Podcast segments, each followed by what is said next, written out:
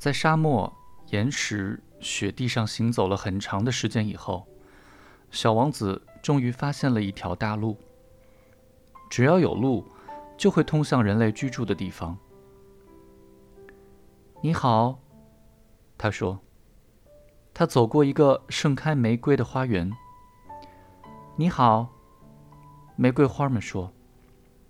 小王子注视着他们，看上去他们和他的花非常相似。你们是谁？他惊奇地问他们。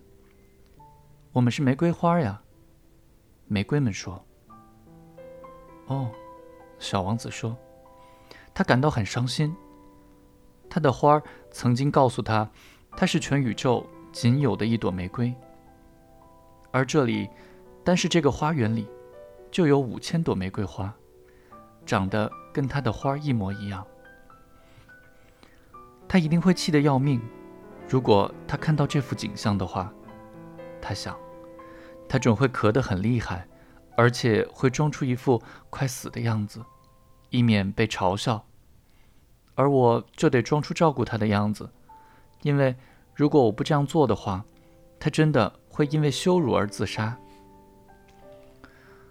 然而，他对自己说：“我还以为我有一朵独一无二的花呢。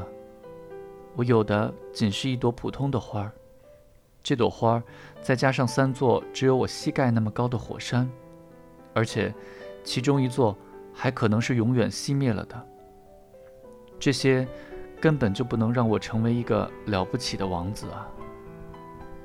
于是，他趴在草地上，伤心地哭泣起来。